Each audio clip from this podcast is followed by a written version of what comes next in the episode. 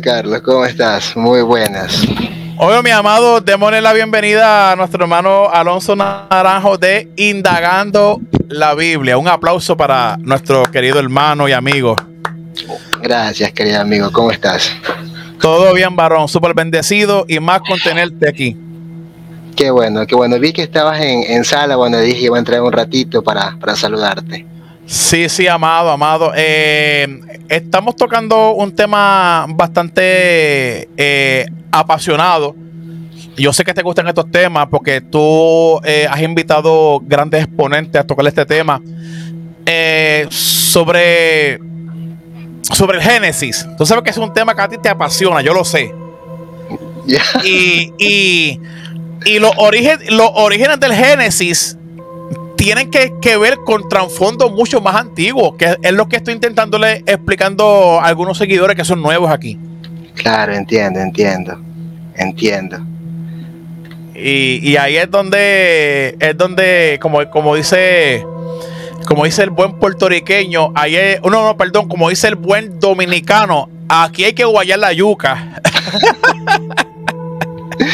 Ay, Carlos. Sí, sí, bueno, yo por aquí, como te dije, te, vi en sala y me pareció interesante, interesante entrar. Este, Alonso, eh, usted como estudioso, una persona eh, que lee, que ha entrevistado a muchos grandes. O sea, tu canal es un canal de mucha bendición y, de verdad que hay mucha gente que lo están siguiendo. Eh, ¿Cómo tú has podido visualizar que el Génesis, aunque muchos quieran negarlo, cuando se crea, tiene que tomar fundamentos teológicos más, más eh, mucho más antes, como, eh, más antiguo, para formular un pensamiento teológico. Es una realidad. Claro. ¿Cómo tú ves eso, varón? Bueno, o sea, no es, no es de sorprenderse tampoco ni asustarse, sino que más bien entender el, contexto histórico, ¿no?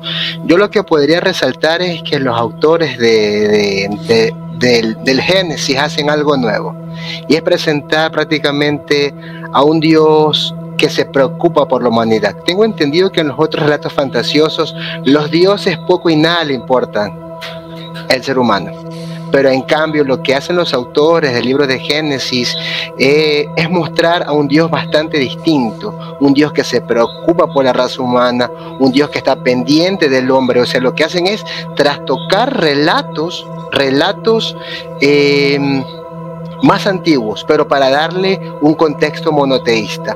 O sea, yo no veo por qué preocuparse, hay que entender que la Biblia tiene muchos géneros literarios, entre esos el mito, la leyenda, pero hay que enmarcarlo en su contexto histórico. ¿Por qué afectar la, la, fe del creyente? Es que eso es lo malo, que se, se instruye mal al creyente, que si desde un inicio el creyente va y lo adoctrinan y le enseñan que la Biblia contiene géneros literarios, eh, los cuales tratan de enseñar ciertas verdades, créeme que el creyente no se sorprendería por ver que este relato quizás es más antiguo, no, pero es que este fue hecho antes, antes que el Génesis. Por ejemplo, un ejemplo, el tema de la serpiente. Ah. ¿Qué, hace la, ¿Qué hace la mitología antigua? La adoraba, la veneraba por su, por su cambio de piel y todo lo demás. ¿Y qué hace el, el autor bíblico? Es desmitificar ese relato y transformar la serpiente en un ente. O sea, un ente que prácticamente está allí para, para, para remover, digamos que la conciencia del hombre. No sé si me hago entender, espero que sí. Claro, eh, eh, yo creo que no yo creo que lo has explicado de una, de una manera eh, sencilla y amena. y eso es lo que yo intento dar a entender a mi público. Porque cada día, Alonso, este, se nos suman más personas. a tu canal se suman muchas personas a, tu página de Facebook, Indagando la Biblia, que está buenísima. Solo, pasan por allí porque no se suscriben. Ese es el problema, varón. Bueno, varón, mira. miren, miren, miren el problema de esto, Alonso. Yo sé que tú estás, tú estás bregando con tu canal de YouTube, estás trabajando arduamente, estás trayendo la crema de la crema. O sea, yo ahora mismo yo tengo un video que me llegó al millón de views. Wow. Y es el video de la Biblia desenterrada de Israel Philistine. Me llegó a un millón de views. Si quieren verlo, dice un millón de views. Entonces, cuando yo miro mi canal, tiene 18 mil suscriptores. ¿Cómo es posible que el video tenga un millón y estos ingratos ni siquiera se suscriben? Charlatanes. No, no, no. No seas malo, no seas malo, Carlos. Pasa, varón, pasa, hermano. O sea, eh, eh, estos canales de estos canales de divulgación son para tener grandes suscriptores porque el trabajo que tú estás haciendo, el trabajo que yo estoy haciendo a favor de la academia, varón, son pocos los que las hacen. Pero bueno, así son ellos. Pero hay que entender, pero sabemos que lo que, o sea, sabemos que el canal Indagando la Biblia es un canal orgánico.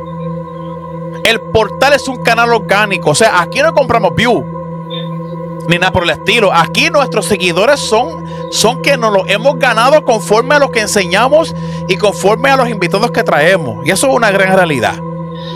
Es verdad, es verdad, es verdad, Carlos. es verdad. Se sufre a veces yo me desespero, a veces yo, me levanto a las 3 de la mañana y lo primero que hago es prender la computadora. ¿Cuántos seguidores tengo?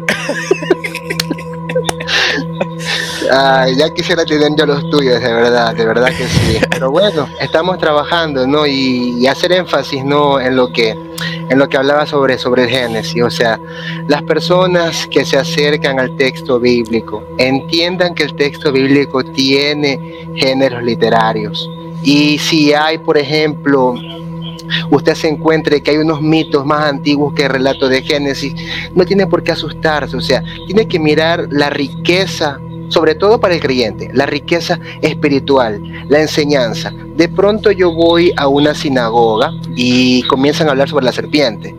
Y tú dices, bueno, vamos a ver qué puedo aprender de acá. Nosotros entendemos el símbolo eh, que se la crea como un relato para desmitificar la adoración antigua, pero puedes aprender. ¿Por qué? Porque trae una riqueza. Vas a una sinagoga y de, pronto escuchas que la serpiente era tu mala inclinación o era la mala inclinación que tenía el ser humano, que lo llevó a pecar y cosas como esas. Y tiene un trasfondo espiritual un trasfondo espiritual que ayuda muchísimo a que la persona bueno pueda avanzar y crecer espiritualmente para el creyente. Para los que estamos quizás en otra línea nos ayuda muchísimo a entender el contexto histórico y todo lo que se movía. O sea, no hay por qué, por qué perder la fe en este caso o decir, ah, no, la Biblia no me sirve. O sea, no, no, no lo veo así yo, no lo veo. Y, y, al contrario, eh, Alonso, son temas que nos apasiona, eh, son temas que yo, yo siempre, ahora mismo, varón, el libro que tengo en la mano, que me llegó hace poco, es este, el de Bar Herman. Jesús, el profeta judío apocalíptico. Jesús, el profeta judío apocalíptico. Yo voy a ver si lo tengo por aquí porque me, lo, me, los venden en PDF. Este es un libro que eh, este, lo, incluso lo recomendaron en un canal. Este, yo dije, déjame chequear había hace, hace un par de meses atrás, pero cuando lo vi estaba súper caro, estaba sobre 300 dólares. Yo dije, no, no, espérate, yo, yo, voy a esperar a que baje. Dólares americanos, hello. Y, y, hace dos semanas atrás me metí de nuevo y lo encontré en 80 dólares. 80 dólares, 80 dólares como quiera, no es fácil pagar 80 dólares. Y, y, es un libro usado, o sea que el que lo tenía lo, lo, lo escribió. O sea, este libro está marcado. Pero el contenido de este libro es un libro que, que cuando tú lees otros autores como Piñero, otros autores que hablan de Jesús histórico como Gerald Tyson, Gerald Tyson menciona este libro. Y, son recomendaciones, por eso yo siempre digo, soy énfasis, eh, Alonso, en las personas cuando leen un libro, léanse la bibliografía. Ahí está la magia. Digo, si se me permite utilizar esa palabra. Porque en la bibliografía está todos los documentos académicos que el autor utilizó para crear, para crear su obra. Así es. Y hay gente que no lee la bibliografía. Yo, pues, por eso a mí me encanta, como dijo el profesor que tú invitaste, el profesor este que habló sobre eh, que yo le pregunté sobre la tumba vacía. ¿Cómo se llama este profesor? Javier Alonso. Javier Alonso, tú sabes, varón, en tu canal eh, magistral, él dijo que los libros eh, de los alemanes tienen, tienen 50 páginas para explicar académico y 300 en bibliografía. Tremendo. Porque es así. Eh, yo quiero sacar, Alonso, dos o tres comentarios. A ver qué nos dice. Porque el chat está encendido, varón. Este, aquí está la gente hasta debatiendo aquí. Este. mira este comentario. Mira, mi hijo. Así me dicen. Mira, mi hijo. Estoy cansado de leer libros. Lo tengo especialmente el de los, el de los paralelos. Y no me da calambre como tú dices. Y nadie te está diciendo que eres loco, pero no sabes debatir. Eh, Armado, aquí yo no estoy debatiendo con nadie. A mí, a mí no me gusta el debate. Ahora no es para debatir. Ahora, es para compartir opiniones. Vean, si, si quieren un debate, les, traigo una primicia. ay, ay, ay. Se viene un debate de peso. Irving Gatel versus Eugenio Gómez Segura en mi canal. No juegue. El judaísmo de Jesús. sí, así caballero, sí. Vamos a ver, allí va a haber debate. No creo que Carlos acá haga, nunca lo he visto debatiendo, jamás. No sé por qué comentan eso. A mí no me No, es que Alonso, sinceramente, de corazón, yo no debato con nadie. A mí me gusta intercambiar ideas, ah, porque así yo me nutro. O sea, yo no soy experto. Oh, hola, hola. No soy experto, soy lector de expertos. Que eso es lo que me apasiona. Entonces dice el compañero, eh, te da ira como el típico pentecostal. Not good. Tranquilo, varón, por favor, tranquilo. Yo los amo a todos, nuestros suscriptores, les amamos. Está con nosotros nuestro compañero Jorge Berli. Jorge Berli, saludos. Saludos, saludos, saludos Alonso, saludos Carlos, saludos a los que nos ven. ¿Cómo está, apreciado Jorge? Bienvenido, gracias por estar aquí. Parece mi canal y no es mío.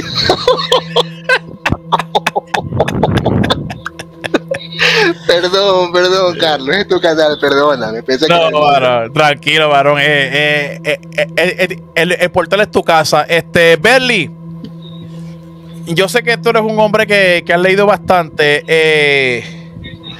cuando hablamos de los paralelos del Antiguo Testamento con otras fuentes más longevas, de alguna manera esto desacredita la Biblia. Bueno, para mi opinión no. no, la, no la desacredita. No, no, para mi opinión no. Eh, recuérdate que las escrituras van a, reflejar un evento de del momento, ¿me entiendes? De su hija de su época. Y como los oí hablando del Génesis. Eh, tira, tira, tira. Eh, mira, lo, es lo mismo, eh, yo estoy de acuerdo con lo que dijo mucho Alonso y, lo que tú dijiste. Eh, el pueblo judío tiene su versión de los hechos. Uy, está fuerte eso. Cada, su, versión de los hechos, wow. Exactamente, los judíos pues, eh, según las leyendas, los mitos que existían, de cómo se explicaban las cosas para ese tiempo, y hay que entender que cuando hablamos de mito, no estamos hablando de mito en la mentalidad occidental ahora mismo, moderna. No, cuando hablamos de mito, ellos explicaban todo lo que ellos veían, le pasaba, sentían a través de mitos y explicaban lo que ellos no podían, eh, eh, trataban de explicar lo que ellos no podían ver. exacto. Eh, y utilizaban una técnica que era usada en todas las civilizaciones, que era el mito. Porque eh, para ese tiempo no podemos poner la razón, porque el que trae eh, la razón viene desde cuando hace la transición en el siglo V, siglo VI antes de Cristo, cuando cambia del mito a la razón. ¿Qué quiero decir con esto? Eh, esto es un esto es eh, un punto histórico, lo pueden buscar. El paso del mito al logos. Logos significa razón. Antes, Ajá. antes, si- antes se explicaban, eh, también los griegos, explicaban las cosas a través de los mitos, como los, como los mesopotámicos, los hebreos, como todo el mundo. No podemos descartar las culturas. Eh, los griegos, cuando que son los eh, que comienzan con este con este este cambio, comienzan a qué? A razonar. Comienzan a razonar para qué? Para buscarle sentido a las cosas. Ahí nace la filosofía. Ahí nace la filosofía porque la filosofía es razonar. Darle qué? Darle un sentido al alge de las cosas. Y ahí comienza del cambio del mito que lo, que lo explicaban con Homero y estas obras, a cambio a qué? A, a- a ser explicado a través de la razón. Y ahí viene de cambio el mito al logo. Los antiguos, Génesis, en este caso, vamos a ver que el pueblo hebreo lo que hizo fue que hizo su versión. Hizo, vio eh, en, en Mesopotamia, vio eh, en Babilonia, vio que eh, allá se corrían muchos, muchas leyendas, muchos mitos para explicar las cosas. Para explicar el porqué de las cosas. Y el ser humano siempre le ha gustado eso. Siempre le ha interesado el porqué de las cosas. Por eso nosotros estamos estudiando. Claro. Y hay un montón de gente estudiando porque le gusta buscar el porqué de las cosas. Pues los sabios judíos tuvieron eh, una mentalidad bien inteligente, ¿sabes? Que fue de, eh, no, no desmitolizar, sino que adaptar, porque seguían mito, seguía el mito, utilizaron el mito, el mito está ahí, lo que hicieron fue que lo adaptaron a su nueva cosmovisión. Y, y ahí tú ves que eh, eh, ves, eh, ves, existen todavía en el Génesis están los plurales, todavía existen algunos detalles, muchas historias bien paralelas que todavía existen en, en- en los relatos bíblicos, pero no, no hay un, tú lo, cuando los comparas, eh, ha- hay una cosmovisión que, que se aleja. Esa cosmovisión que se aleja es la que, la que los, los judíos le dieron su parte, su versión. Por eso yo digo, judíos tienen su versión de los hechos. Pero es que, eh, pero es que suena, suena tajante, este Berly. Sí, eh, él tiene su versión porque Mesopotamia tenía su, su versión, los sumerios tienen su versión, los persas tienen su versión de cómo fueron las cosas y etcétera. Y los judíos, pues, que tiene como versión. Ahora, pelearnos cuál es la cuál es la primera y la segunda, ahí es que está el problema. Oye, este, esta pregunta para Alonso que, que está con nosotros y Jorge Berli, eh, uno de nuestros panelistas oficiales. Este, o sea, vamos a, trasla- a trasladarnos al siglo XVIII. En el siglo XVIII, cuando comienzan las excavaciones arqueológicas, o sea, las excavaciones arqueológicas no llegan ni a 500 años, varón. No llegan. Este, qué gran sorpresa se dieron estos académicos cuando comenzaron a investigar y cuando encontraron la gran biblioteca de Asurbanipal. ¿Tú sabes cuántas tablillas encontraron? Y que esta gente comenzaron a, estudiarlas paso por paso, metiéndole la lupa. Oiga, oiga, oiga, oiga, oiga, metiéndole la lupa. La lupa. Hola, hola, la lupa. Metiéndole la lupa. Y cuando le meten la lupa a estas tablillas, encuentran que hay una versión del diluvio más antigua. Tú sabes, eh, o sea, no me imagino el escándalo que se produjo en el siglo XVIII y a principios del siglo XIX, varón. Sea, desde ese momento que encuentran todas estas tablillas, estas, esta gran universidad escrita en cuneiforme, que las sacan a la luz, que las tienen en los diferentes museos británicos, en Jerusalén, eh, en Tel Aviv, eh, eh, en Gran Bretaña, aquí en Estados Unidos. O sea, ¿qué ustedes pensarían en ese momento? Alonso, por favor, danos el privilegio. tú como personaje del siglo XVIII, al encontrar este paralelo más antiguo, ¿cuál sería tu reacción? Bueno, no sé, trasladándome me sorprendería. O sea, lo primero que me preguntaría sería, bueno, ¿y qué pasó? ¿Y por qué tengo este relato más, más antiguo? Entonces la Biblia, o, o sea, es que no sé, es complicado el tema, porque si, me, si me traslado a ese siglo, o sea, como te digo sinceramente, me sorprendería encontrar que hay un relato más antiguo que el que tiene el texto bíblico, el cual ha sido considerado, pues, eh, digamos que intrastocable, o sea, que ha sido el único, el verdadero, el real, y de pronto me toman por sorpresa y me, y me muestran uno más antiguo, me quedo en shock. O sea, no sabría qué decir, la verdad. Sí, de verdad que eh, yo, yo todavía eh, me, transporto, incluso leo muchos académicos alemanes del siglo XVIII para entender, para intentar entender en lo que ellos sintieron en ese momento, pero una cosa es leerlo y, otra cosa es vivirlo. Eh, Berly, Berly, este, más o menos, darnos tu opinión sobre esta pregunta. Bueno, mira, hubieron, hubieron todos los hallazgos arqueológicos causan un poquito de entre los arqueólogos son como hormigas cuando cae un granito de azúcar. Todo el mundo quiere analizar. Eh, hubieron eh, hallazgos que sí movieron la academia y la pusieron más seria. Porque la arqueología no lleva tanto como tal. Eh, primero la, la Biblia se estudió de una manera crítica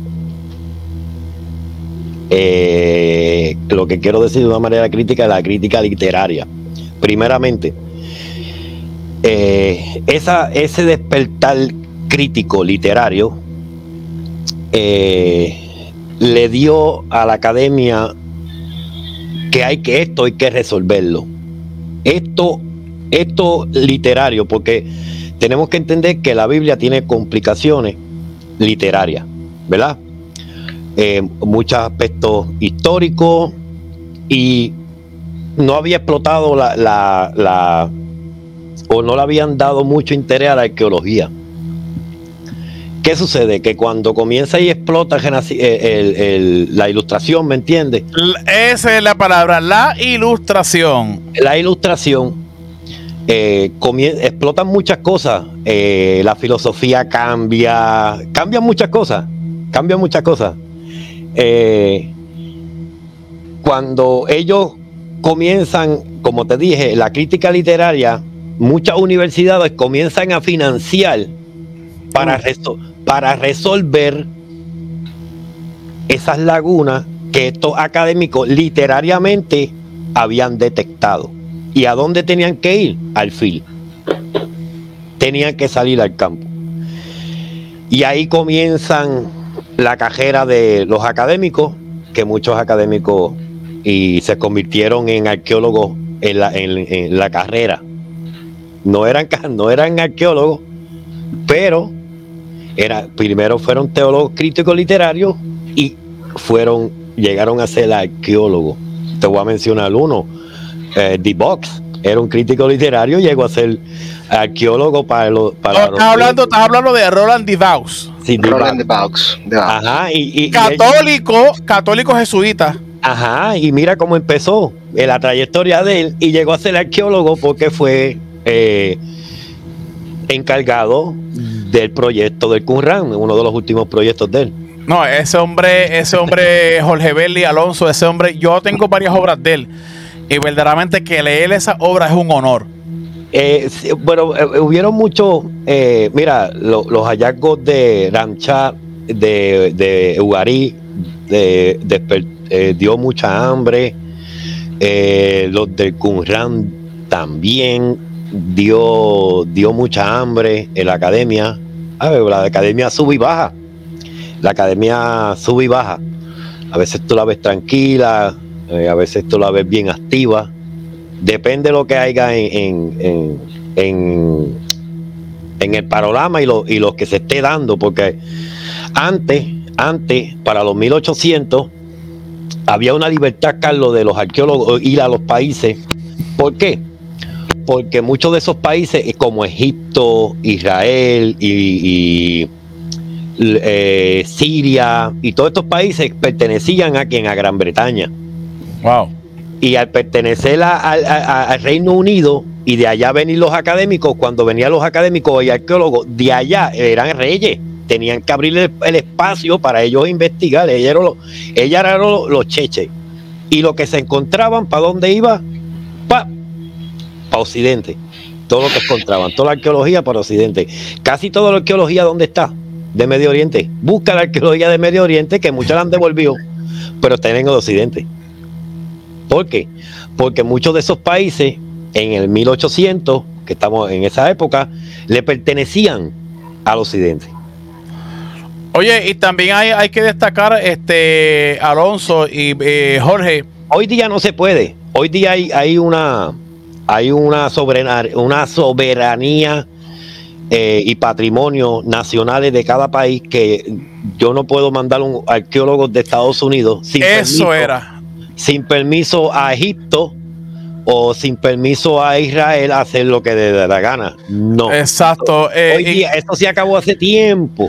Eh, e incluso yo escuché a Thomas Rommel eh, decir que, que para hacer arqueología hay que sacar muchos permisos, que hay... En Egipto. En Egipto, está un poco complicado. En Egipto, ahora mismo, en Egipto hay muchas cosas allí que se, que se no permiten muchas cosas que no permiten y muchas cosas que la han hallado y, saben que la han hallado, pero no permiten evaluarla. No hay, no hay, ok, hay documentos, hay documentos que pueden esclarecer muchas cosas en un estudio bien rico en, en, en, la historia, pero nada más está el descubrimiento, no han permitido a académicos a meterse a estudiarlos. No ellos, ellos no quieren. y eso no, nadie se lo quita, eso es su patrimonio. No, no, claro. Hay, el otro, Egipto y el otro, ¿quién es? Irán. Ah, wow, en Irán sí que debe haber mucha ah, buena. Ahí sí, ahí sí, aunque mucha, aunque mucha fue destruida por los califatos en el, en el 600 en el 600 después de, después de Cristo que vienen los califatos y vienen a, a, dañar medio mundo. Ellos rompen todos los templos persas antiguos y toda su cultura antigua, ellos rompen todo eso. Incluso Jorge, no, no te vayas tan lejos, amado. Este, eh, los ISIS, vete a 10 años atrás, 15 años atrás, los ISIS que hicieron, varón, se metieron a todos estos eh, eh, allá en, Irak. Irak es Mesopotamia, para, para los que no sabían. Irak es. Varón, rompieron todas las imágenes de los querubines, se metieron a, los grandes museos, varón, destruyeron un patrimonio de más de 3.500 años, varón. Sí, los califatos no. Y así mismo hicieron después de. eso se llama. perdón, perdón, eso se llama fundamentalista. Sí, lo hicieron. Extremista. ajá, ellos son muy extremistas. Ellos lo hicieron, ya ellos, ellos lo hicieron después de Cristo en el 600, ellos tenían esa tendencia de, borrar y, quemar los documentos antiguos de la gente y seguir por y para abajo y romper. Y lo vemos ahora, en como tú das el ejemplo, en la modernidad, que ellos sí lo rompieron, y, eh, rompieron mucho patrimonio arqueológico importante eh, y sí lo destruyeron lo destruyó. Llegué a ver la noticia y fue bien triste. Fue bien triste porque... Oye, Carlos, Carlos. adelante, Alonso. Sí, sí, casualmente estoy aquí con un libro eh, del profesor Pablo Andiñach que se habla introducción a la, al Antiguo Testamento. Y te acuerdas que te refería hace un rato sobre los géneros literarios del libro de Génesis. Pues bueno, acá me encuentro. Hay tres géneros, o sea, digámoslo así. Está el mito, la leyenda y la genealogía. Y el mm. profesor allí, allí explica qué significa, bueno, cada, cada concepto. Te habla de lo que es mito, te habla de lo que es la leyenda y te habla de lo que es la genealogía. pero remarca que en el libro de Génesis existen estos tres géneros literarios. Eh, Alonso, si puedes escribir en el chat, por favor, te lo voy a agradecer eh, para el beneficio de nuestros, de nuestros escuchas, que escribas el nombre del autor en el chat. Ya, para, para, para, los que quieran eh, seguir esa lectura. Eso es importante, amado, lo que Alonso está, diciendo. O sea, debemos partir de esa premisa. yo, yo entiendo que el creyente fue adoctrinado de una manera que tal vez el concilio, o el movimiento quiere que el creyente persevere. Ok, eso está bien, eso, eso se respeta. Pero más allá de un adoctrinamiento teológico conforme al movimiento de hoy, no podemos negar la cultura que maneja la Biblia. Y eso es lo que canales como Indagando la Biblia, este canal y otros más, que es mucho buenísimo, que podemos hacer una lista aquí, que hay que respetar esos canales, lo que estamos intentando de ser divulgadores y intentar de que la gente entienda el contexto cultural de la Biblia. Ahora bien, hablemos un poco, eh, mis amados, este, esta última media hora, ah, hablemos un poco sobre los anacronismos. Porque yo recuerdo haber escuchado, haber asistido a un diplomado con una profesora de arqueología eh, de apellido Zapata. No me sé bien el nombre eh, pero fue en el marco de Limut. Y una profesora excelente. Ella trajo algo súper magistral. Y yo le hago esta pregunta a la profesora en arqueología. Le digo, profesora, ¿usted cree que la arqueología saca a la luz todo el, anacronismo técnico de la Biblia? Cuando yo hice esa pregunta a la profesora, la, la profesora se echa a reír. Y me dice, sí, eh, Carlos, la arqueología saca mucha, mucha, mucha, eh, mucho anacronismo. Jorge Berli, ¿tú puedes explicarle a nuestros oyentes qué es un anacronismo?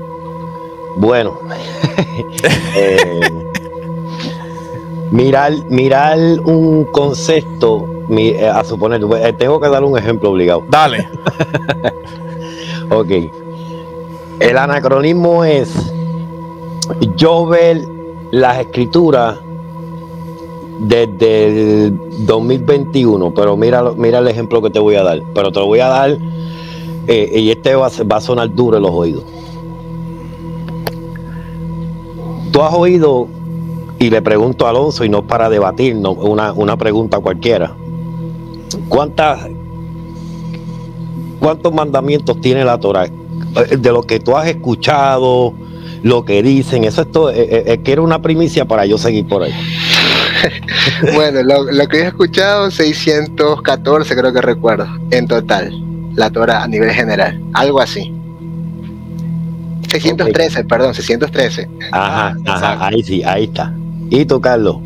Sí, yo concuerdo con la opinión. Eh, aparte, de los, aparte del decálogo, que son 10 o 11 mandamientos, eh, concuerdo con, ese, con esa cifra que ha dado nuestro compañero Alonso, 613, 14 mandamientos que los judíos tienen que cumplir.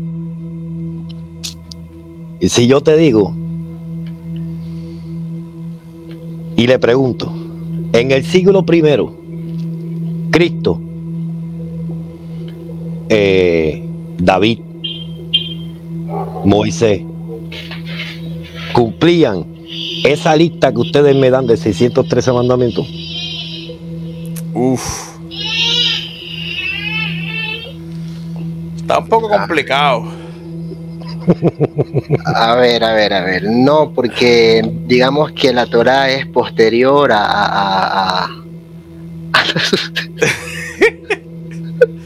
Bueno, conforme yo leo los evangelios, si hablamos de personajes de Jesús, Jesús muchas veces para, para el ojo del fariseísmo quebrantaba ciertos mandamientos. O sea, Jesús no los cumplía. Aunque Jesús lo veía de, una forma teológica más moderna, eh, eh, no conforme a esa teología que lo vieron los fariseos. Porque, por, por ejemplo, o sea, ¿qué hacen los discípulos recogiendo espigas en el Shabbat? Entonces, los fariseos junto con los saduceos y posiblemente los herodianos le decían, ah, que tus discípulos no guardan el día del sábado. Entonces Jesús de la manga se saca y cita Torah, perdón, cita Tanakh. Usted no ha escuchado lo que hizo David y ta, ta, ta, ta, ta. Mira, mira lo que Jesús utiliza una, eh, eh, eh, una historia antigua de David para justificar el quebrantamiento de la ley. ¿Pero qué es eso, Welsh, varón? ¿En serio? Jugo de pancha para que la presión. Mira, le voy a explicar rapidito. Jugo de pancha es tremendo. Y no tan mal. no tan mal porque me están diciendo lo que, lo que todo el mundo dice. Y que lo que todo el mundo piensa que es así. Mire, mis estimados, ese es el anacronismo de la vida. Jesús, en el siglo primero no sabemos qué mandamientos se, cumplían. No sabemos si en la interpretación alágica, midrálchica de ellos, eh, su cuenta eran 613. ¿O me entendieron? La cuenta de 613 la hace Maimonides. Maimónides. Maimónides trae una técnica y recoge, a base de una técnica que él le explica, él recoge, eh, basado de, ese modo que él hace, esa metodología, él recoge algunos imperativos de la Torah. Cuando digo imperativo, digo mandamiento. Y lo hace Maimonides. Eh, y esa cuenta la hace Maimonides, no la, eso no, no, no tenemos el certero que los mandamientos de la Torah son 613 mandamientos, porque eso a base de, de que de la metodología de Maimonides de, de ver los imperativos en la Torah. Él recoge todos los imperativos de la Torah y ahí recoge 613 mandamientos y esto eh, muchos lo, dicen, ¿verdad? Pero no tenemos eh, no hay un registro alágico o midrálchico alágico completo de los 613 mandamientos, no lo, no lo hay. O sea que pueden ser más o pueden ser menos. O puede ser menos. No, es que, mira, eh, los mandamientos, los mandamientos de la Torah, si tú ves eh, eh, que el que tenga tiempo eh, busque la lista de los 613 mandamientos de Maimonides y yo creo que hay otra lista más. Ahí son dos, listas, de los judíos tienen dos listas, dan 613 mandamientos también, pero se explican diferentes. Pero la de Maimonides, cuando tú vas a buscar un mandamiento por mandamiento, tú dices, pero ¿qué es esto? ¿Esto es en verdad un mandamiento? Ok, pero no me has dado la definición de anacronismo. Dame la definición de anacronismo técnicamente. anacronismo, anacronismo es tratar el, pasado con, un eh, con, algo moderno. Tratar el pasado. Yo creo, a suponer, yo creer que en el tiempo de Jesús cumplían 613 mandamientos. ¿Por qué? Yo no lo puedo creer así o no lo puedo poner así, estoy cometiendo un anacronismo, porque esa, esa cuenta de 613 mandamientos la hizo Maimonides en, la época medieval. Oh, ¿Me entiendes? Y yo estoy aplicando, yo estoy aplicando eh, esto que es de la época tal día, y estoy viendo, estoy tratando de ver esto que es tal día, una época antigua y lo estoy tratando de ver así, y eso es un anacronismo. Sí, por eso es que yo siempre, bueno, eh, ah, ya, que estás trayendo este tema de, de Maimónides con este término de los 611 mandamientos, yo siempre he escuchado eso, y yo creo que Alonso también, por eso es que Alonso lo, saca a la luz. Eh, no, no está mal. óigame, no, no está mal. Eh, pero, pero, pero el asunto es que esto que tú estás trayendo es algo novedoso, por lo menos para mí ya que yo he pensado que en la Torah podemos registrar esos 600, esos 611 mandamientos. Sí, yo te puedo sacar más. Más. Yo te, puedo sacar más. Porque, ah, recuérdate, mira, eh, yo te puedo sacar imperativos que son mandamientos, una ordenanza. Yo la puedo sacar que una ordenanza que Abraham le haya dado a uno de sus miembros. Uno es tan solo la ordenanza que habrá le, ha dado, haya dado ese, esa ordenanza a uno de sus miembros, eso es un imperativo Y, eh, para mí es un mandamiento, porque lo dijo Abraham. ¿Me entiendes? Y, y esos son eh, y, y, Maimonides lo que hizo fue que hizo una metodología para él poder sacar y ver los imperativos que estoy diciendo. Él identificó y fue por toda la Torah y buscó todos los imperativos basados en su metodología. Ok, esto es un mandamiento de Torah. Ok, esto es un mandamiento de Torah. Porque los mandamientos de Maimonides, de 613 mandamientos, comienzan en Génesis. ¿Me entiendes? Yo, yo hablo sobre. Es una, recolección de los cinco libros. Exacto. Eh, yo hablo sobre el anacronismo porque cuando yo comencé a estudiar sobre los anacronismos me impactaron. Eh, inclusive eh, el libro que yo he recomendado aquí, para darle paso a nuestro compañero Alonso, este, el profesor Jean-Louis K. de la Universidad de Roma, él habla bajo esa cosmovisión de la arqueología que cuando se descubre lo que es las ruinas de Jericó, hay un anacronismo grande en la escritura. O sea, la escritura dice que, que los israelitas le dan siete vueltas. ¿A quién? A Jericó.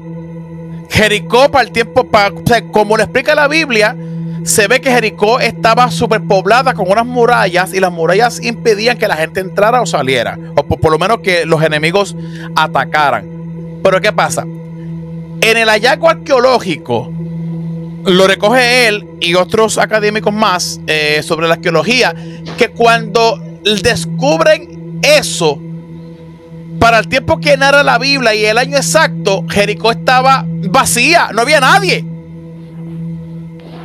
Entonces, ese es el problema. O sea, estamos leyendo un texto teológico, eh, eh, sacerdotal, porque estamos hablando que hay sacerdotes tocando trompeta. O sea, que es un texto tardío sacerdotal que pone el pueblo dando, dando siete vueltas o 14 vueltas a las murallas, toca las trompetas. Es un texto teológico, amado. Es más, es un texto no histórico.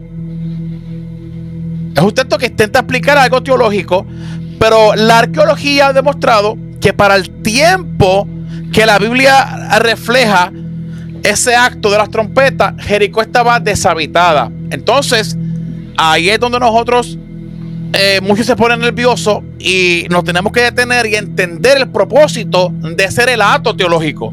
Eh, Alonso, ¿algo que aportar?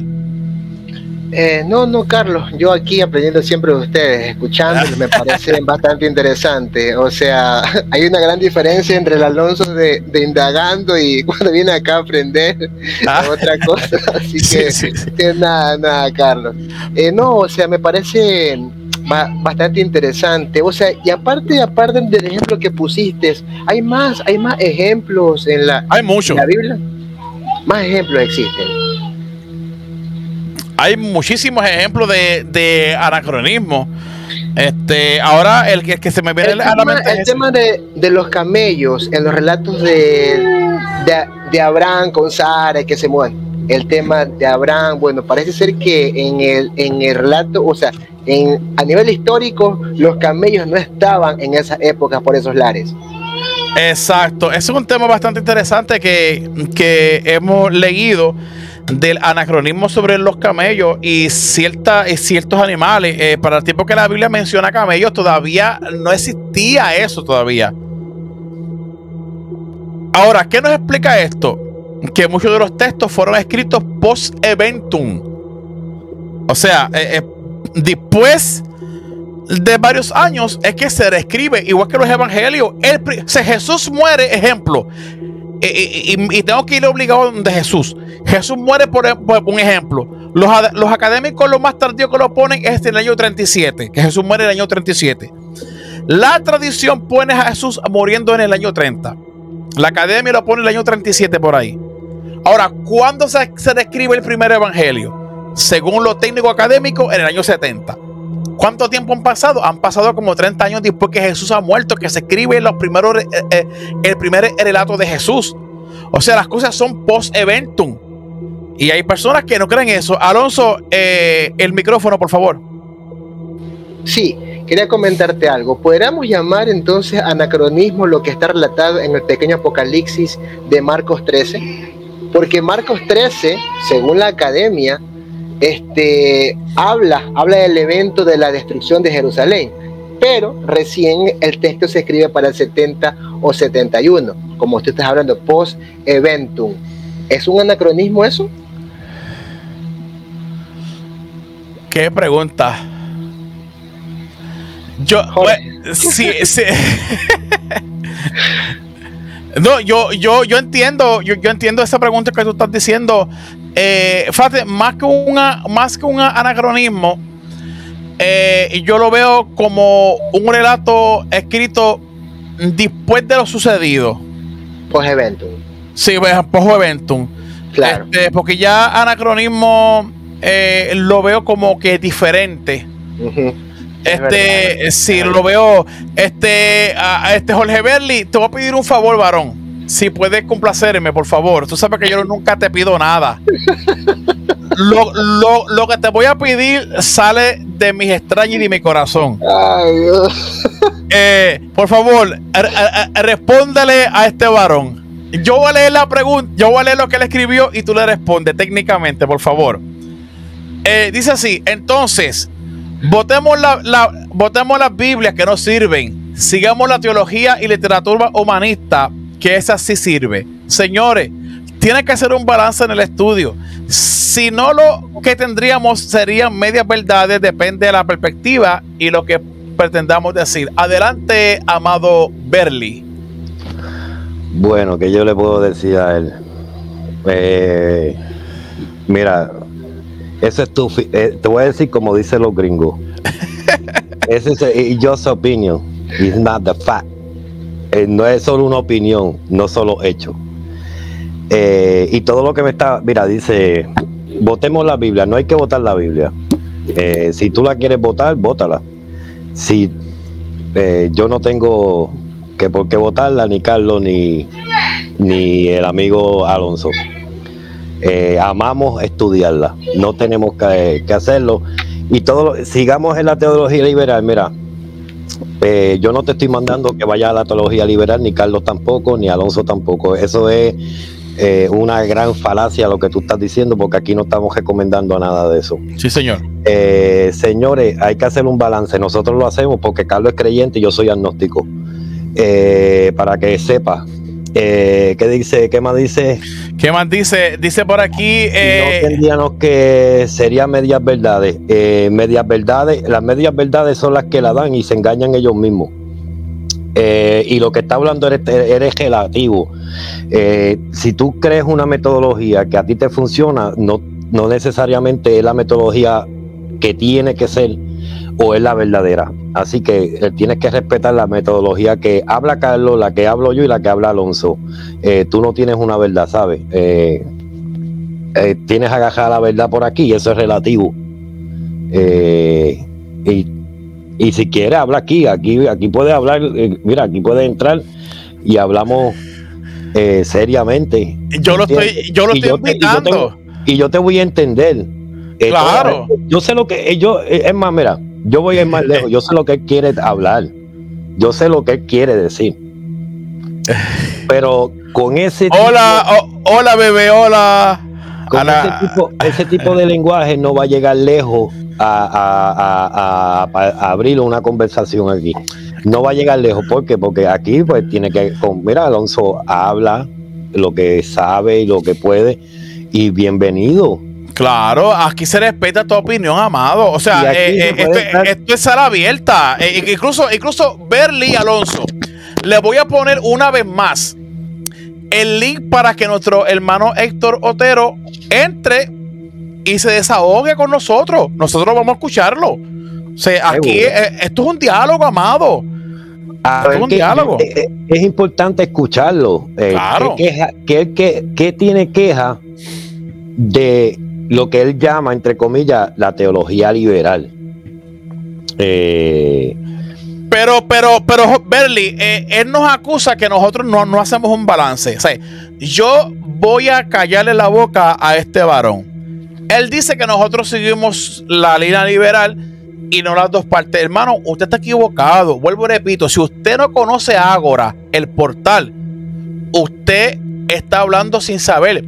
yo tengo el libro de Bar Ehrman que dice este, las falsificaciones de la Biblia, Jesús no dijo eso. Lo leí dos veces, pero también tengo este. El Jesús deformado, como algunos estudiosos modernos tragiversan los evangelios por Greg Evan. Greg Evan es un académico respetado, pero es creyente. Entonces, ¿qué pasa? Leo Bar Ehrman, pero ahí no me quedo con Bar Ehrman. Leo a Greg Evan. Este libro está monumental. Este libro hay que tenerlo. Hay que leerlo. Porque el hombre no, no, no, se inclina bajo un fundamentalismo, ¿no? Sino habla como Bar Ehrman, pero de un lado eh, como él lo ve. Entonces, ¿se hace balance o no se hace? Por eh, favor. Carlos, Carlos. Yo, utilizo Anti-Ray, Craig Keenan. Alonso, por favor, Alonso. O sea, una opinión personal. Amén. Y yo voy a hablar desde la desde lo que trato de hacer siempre en mi canal, tratar de ser objetivo. Por eso es que invito a académicos, la verdad. A ver, yo le pregunto al, a los creyentes, o sea, prácticamente la persona que siente que su fe es atacada, que su fe es removida, a mí me está demostrando que tiene una fe débil, con todo respeto. Yo conozco académicos, académicos creyentes, muchos creyentes académicos que tienen un, nivel de conocimiento tremendo, pero siguen siendo creyentes, porque han aprendido a separar el estudio crítico de la Biblia con su fe. Su fe es personal, eso es sagrado, es el lema de mi canal. O sea, un espacio donde la fe y la espiritualidad de cada uno de ustedes es respetada. Wow. Nosotros hacemos divulgación bíblica sin tintes confesionales. O sea, seamos serios. Ustedes me muestran como creyentes que son débiles, que no están parados, como dicen, no están parados en la roca, como hablan los cristianos. Por favor, señores, yo aquí tengo a mi, a mi esposa que es cristiana, es una mujer bien cimentada y estudia conmigo, aprende, lee, lee libros académicos y su fe es intacta. ¿Por qué? Porque su fe es sagrada. Ha aprendido a separar lo uno de lo otro. O sea, y el señor que está acá, que diciendo, pues entre y coméntenos, caballero, acá estamos para, para escucharle. Y mi amigo Carlos y Jorge van a hablar con usted, yo no. Eso, ese eslogan, eh, oye, este, este, Alonso, de verdad que ese eslogan tuyo de que eh, ese eslogan de, de, tu canal es demasiado sabroso, este, donde la fe es respetada, o sea, sin tintes confesionales. Eso es un eslogan que yo creo que todos los canales de todos los, todos los canales de ciencia bíblica deberían de tener eso como eslogan. Yo no me meto en eso, eso eso para mí es sagrado. Yo créeme que yo no me meto en eso. La fe para mí es sagrada, en serio que sí. Yo no me meto en eso. Yo lo que trato de hacer es divulgación. Mis invitados son los que se llevan siempre el crédito. Enseñan academia y pare de contar. O sea, yo creo que la espiritualidad es algo que cada creyente tiene que tener bien cimentado. Pero si se remueven, ay, que esto me hace. Por favor, por favor, de verdad que me muestran que no están bien parados, en serio. Sí, sí, sí. Eso es lo que yo le decía la otra vez en, el, en el, canal. La fe de la fe de uno tiene que estar en, la fe de uno no puede estar en lo blanco y lo negro. Es lo que me quiero explicar. Eh, eh, eh, no puede estar ahí. Ya la fe comienza ahí, pero la fe va más allá. La fe, la fe llega hasta el punto que tú no necesitas el blanco y negro porque ya es que tú tienes una relación con él, que puedes escribir un libro. El libro que tú estás leyendo es la relación de un pueblo con una divinidad. Ya tú tienes esa relación, lo que pasa es que tú no estás escribiendo el libro.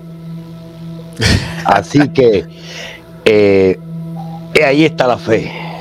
Por eso el libro se detuvo un tiempo con ese pueblo que esa divinidad eh, tenía esa relación y se detuvo, pero tú tienes esa misma potestad de tener la misma relación. Lo que pasa es que no estás escribiendo un libro. Claro, y eh, eh, estos últimos minutos, para no pasar de, las dos horas, este, yo siempre le digo, porque la mayoría de nuestros seguidores son, son creyentes. el, el canal de Alonso eh, los seguidores son más técnicos, son más académicos que creyentes, aunque hay dos o tres creyentes, pero son más, son más eh, estudiosos. Este, aquí yo tengo variado, aquí yo tengo agnósticos, tengo ateos, tengo pentecostales, tengo budistas, tengo mormones, tengo judíos. Y siempre yo intento traer la divulgación académica, pero para los que están comenzando siempre, o sea, es como los libros, o sea, quien ha leído los libros de Ariel Álvarez Valdés, que de hecho hace, hace poco sacó uno sobre María, que hay que leerlo, consultarlo, a ver qué nos trae Ariel Álvarez Valdés. Eh, Ariel Valdés, desde la, desde la página 1 hasta la página 250, eso es pura ciencia bíblica. Las últimas tres paginitas, el mensaje teológico. Como quien dice, esta es la cerecita para que no te ponga nervioso. O sea, es una realidad. Nosotros no podemos, amado, tapar la verdad científica de la Biblia. La verdad científica de la Biblia es lo que nos hace madurar. Los, nos hace madurar. Yo desde, que conocí estas, estas herramientas científicas, yo no volví a ser aquel hombre enojado, fundamentalista, que siempre estaba peleando con los católicos, siempre estaba peleando con los mormones, que los veía inferiores. No, ahora yo puedo sentarme con ellos y debatir, eh, eh, no debatir, sino dialogar con ellos. ¿Qué tú piensas de esto? Bueno, yo pienso esto. ¿Qué me? Ah, o sea, este es el ambiente que nosotros necesitamos. En vez de estar condenando, vamos a sentarnos a escuchar porque tal vez mi verdad no sea tu verdad pero por eso yo no voy a venir aquí como un fundamentalista con cuatro granadas y cuatro bombas nucleares a intentar. No, vamos a sentarnos a escuchar. Adelante, Alonso. Mira tú, Carlos, que yo revisando mi canal y viendo la, la, lista de invitados que tengo, tengo, la gran mayoría son creyentes. ¿Oh, sí? La gran mayoría. Está el profesor Héctor Benjamín Gola Cordero, de pronto me encuentro con una egiptóloga María Luz, María, Luz, Mangado Alonso, que también es creyente, Javier Picasa, que es creyente, Mario Sabán, Adrián Taranzano, Yatensi Bonilla, o sea, aquí más, Cris Conti, aquí más me encuentro por acá, eh, Silvia Más, el profesor Gerardo Jofre Granda, tengo un amigo acá también, este, Agdir Ben Obed, en su mayoría son creyentes pero ellos han aprendido a separar el estudio académico de la Biblia con su fe. O sea, vuelvo, vuelvo a existir.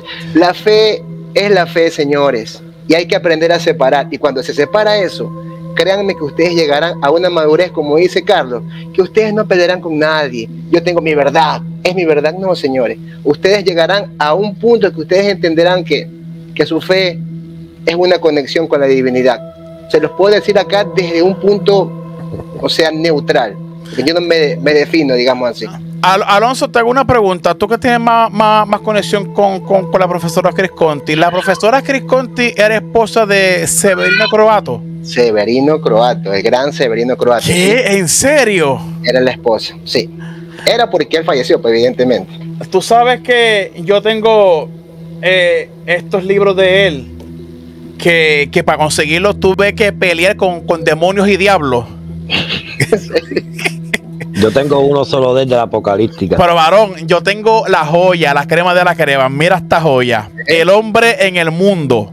Creación del. Este libro difícil. Este libro son descatalogados.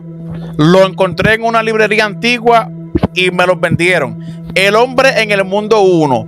Eh, creación y designio, estudio del Génesis 1 y 2 por Severino Croato. Luego de este está el tomo 2. Que yo, digo este, la bestia. Exilio y sobrevivencia de Severino Croato. Y también tengo otro de Severino Croato. Que está, que está bastante interesante. O sea, no sabía que, que él, era el señor esposo de, de Chris Conti. de Chris Conti, sí. Efectivamente. Yo tengo una, yo tengo una, yo tengo una, una, frase de Severino Croato que cuando yo hablo de ese tema suelto esa frase de él que es bien eh, eh, cuando leí el libro sobre la apocalíptica eh, que era tremendo me encanta cuando él trabaja la apocalíptica sí. y esa expresión cuando él dijo que era imposible de entender a Jesús y al Nuevo Testamento sin entender la apocalíptica. Ay, ay, ay, ay, ay. Y, yo dije, wow, qué clase de frase dijo este señor. Y seguí explicando y yo dije, es que es verdad, porque Jesús era que un personaje de lenguaje apocalíptico y todo el Nuevo Testamento, toda la escatología del Nuevo Testamento es apocalíptica porque ya los escritores venían, veían que un final ahí la semana que viene. Por eso el lenguaje es tan cargado apocalíptico. Vemos, eh, vemos shots de apocalipsis, de temas apocalípticos por donde quiera.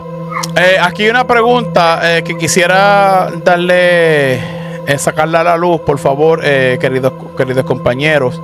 Permítame leerla. es de Andrés Urbina. ¿Cuánto tiempo pasará para que las religiones, bueno, esta palabra de cato, como que es despectiva, llamémoslas como son católicos? Eso de cato, yo lo usaba cuando yo era. sí, no, no, no, por favor. O sea, llamando, eh, vamos a llamarlo como son católicos. O sea, que las religiones eh, católicos y evangélicas acepten el estudio de la ciencia bíblica. Pues, ¿sabes qué? ¿Sabes qué? Las ciencias bíblicas nacen eh, bajo el fundamento de la iglesia protestante alemana. Las ciencias bíblicas nacen con la iglesia protestante alemana. O sea, Wellhausen, eh, eh, Bullman, toda esta gente eran protestantes. El papá Espinosa, no me lo deje.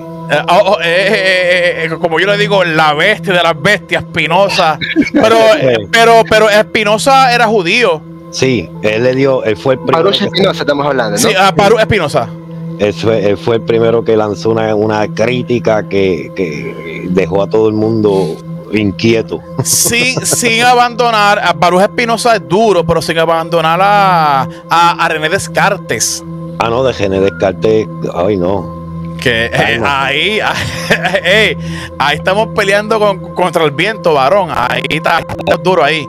Entonces, entonces, la iglesia eh, protestante alemana, de ahí nacen todos estos estudios científicos de la Biblia. Posteriormente, los católicos, que eran fundamentalistas, eh, abren el espacio para el estudio crítico de la Biblia y por eso tenemos eh, grandes expositores eh, de ciencias bíblicas católicos.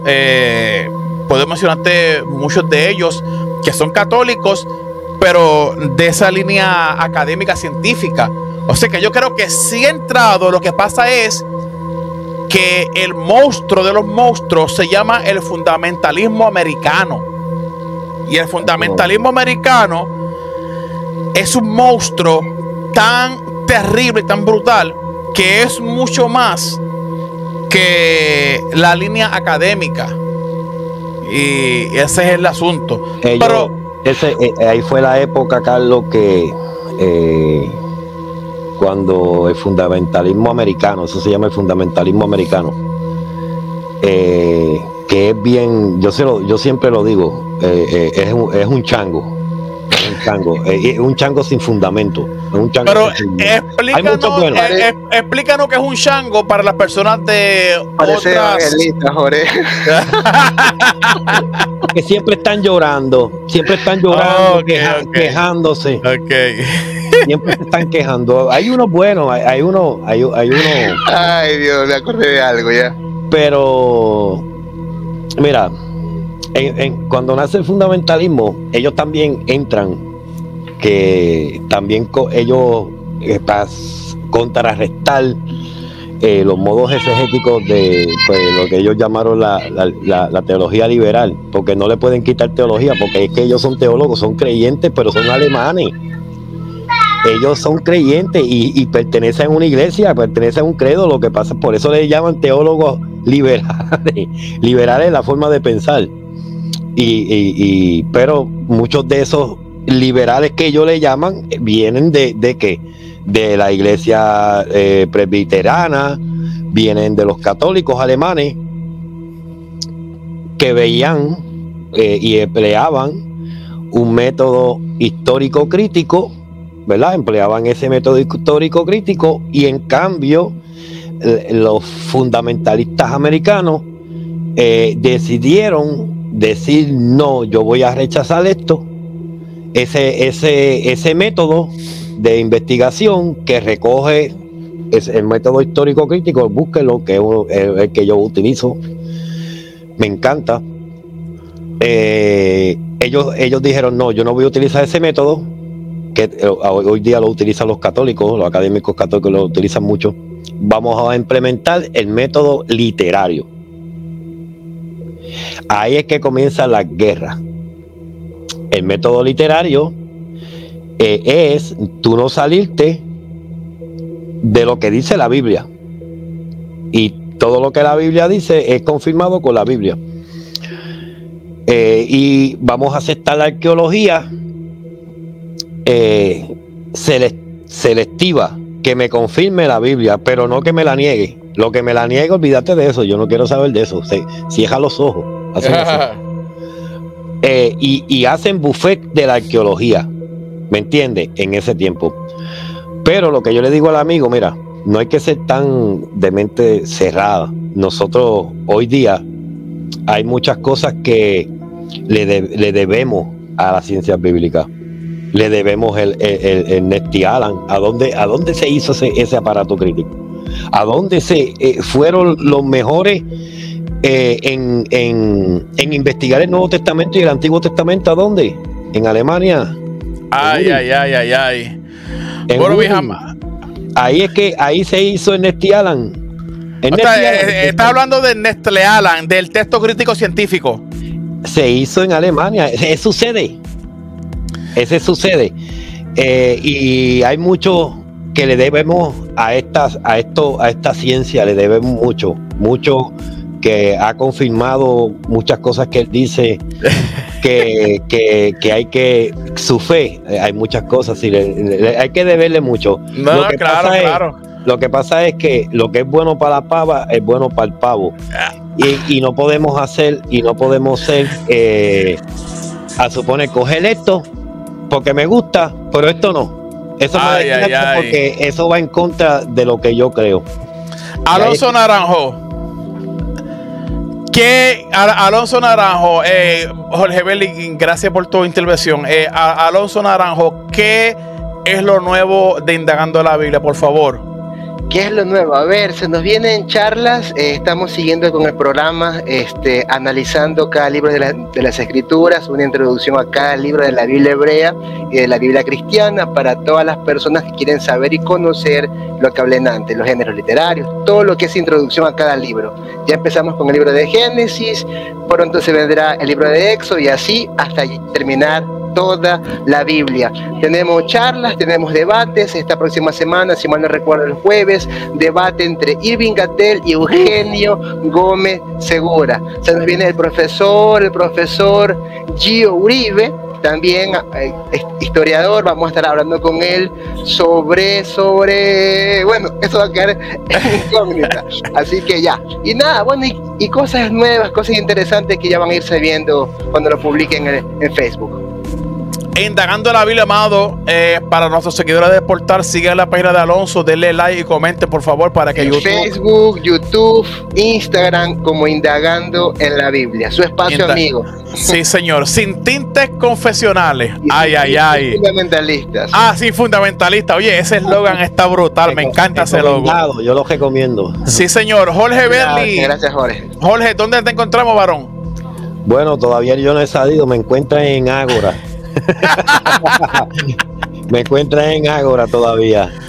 ay, ay, ay. Oye, Jorge, con todo ese conocimiento es para que tengas un buen canal, en serio. Oye, oye, eh, Alonso, tú eres la, tú no, son muchas personas y créeme que tengo un montón de, de, temas, pero... No, sería buenísimo, en serio. Eh, eh, es solo comenzar. Yo soy de las personas que soy aguantado, tímido eh, como, como no tan inseguro. Con, no tremendo, con tremendo maestro evangelista. no, no inseguro, no inseguro, porque yo, yo no le tengo miedo a, decir disparates, pero eh, es como, como que algo que me aguanta, siempre ha estado en el anonimato todo el tiempo. Eh, pero, pero aquí en Agora te ha dado a conocer. Oh, sí. Claro, aquí sí ya me conocen. Ya la gente... Deberías, que sí, porque estamos perdiendo mucho, mucho conocimiento y sería bueno que lo puedas sí. Eh, dar a conocer en serio que sí. Sí, Así, así que, amado Jorge, eh, recibe el consejo del compañero Alonso, lo- que ya, ya, que tiene, sí. ya tiene su canal activo, está funcionando, está generando Y lo vi buenos, crecer. buenos números. Sí, Y ya. lo vi está. crecer, yo vi crecer ese, ese, ese canal, porque Alonso eh, salió de la nada y yo dije, mira, un canal, eh, qué bueno, otro más que se Sí. juntó, de, la- tú Sí. sabes, de la misma temática eh, más académica, y yo dije, qué bueno, se juntó una más de habla español, con buenos, li- con una buena línea. Y Sí, lo crecer, mira por dónde va. Sí, ¿no? Y, Sí, sí, y- y- ya y si- y- y siempre que yo quiero hacer una entrevista, ya Alonso se me adelanta. el hombre, el hombre es el verdadero crack. Así que, Claro, así que, Pero vienen entrevistas en inglés con invitados de habla ¿Qué? ¿En inglés? No tengo que decir nada todavía. No tengo que decir nada. Sorpresa. Así- bueno, sí. así que Alonso, gracias eh, por unirte, Jorge Berli, Gracias. gracias. Así que mis amados, será hasta una próxima Una ocasión. buena Shalom. Shalom. Shalom.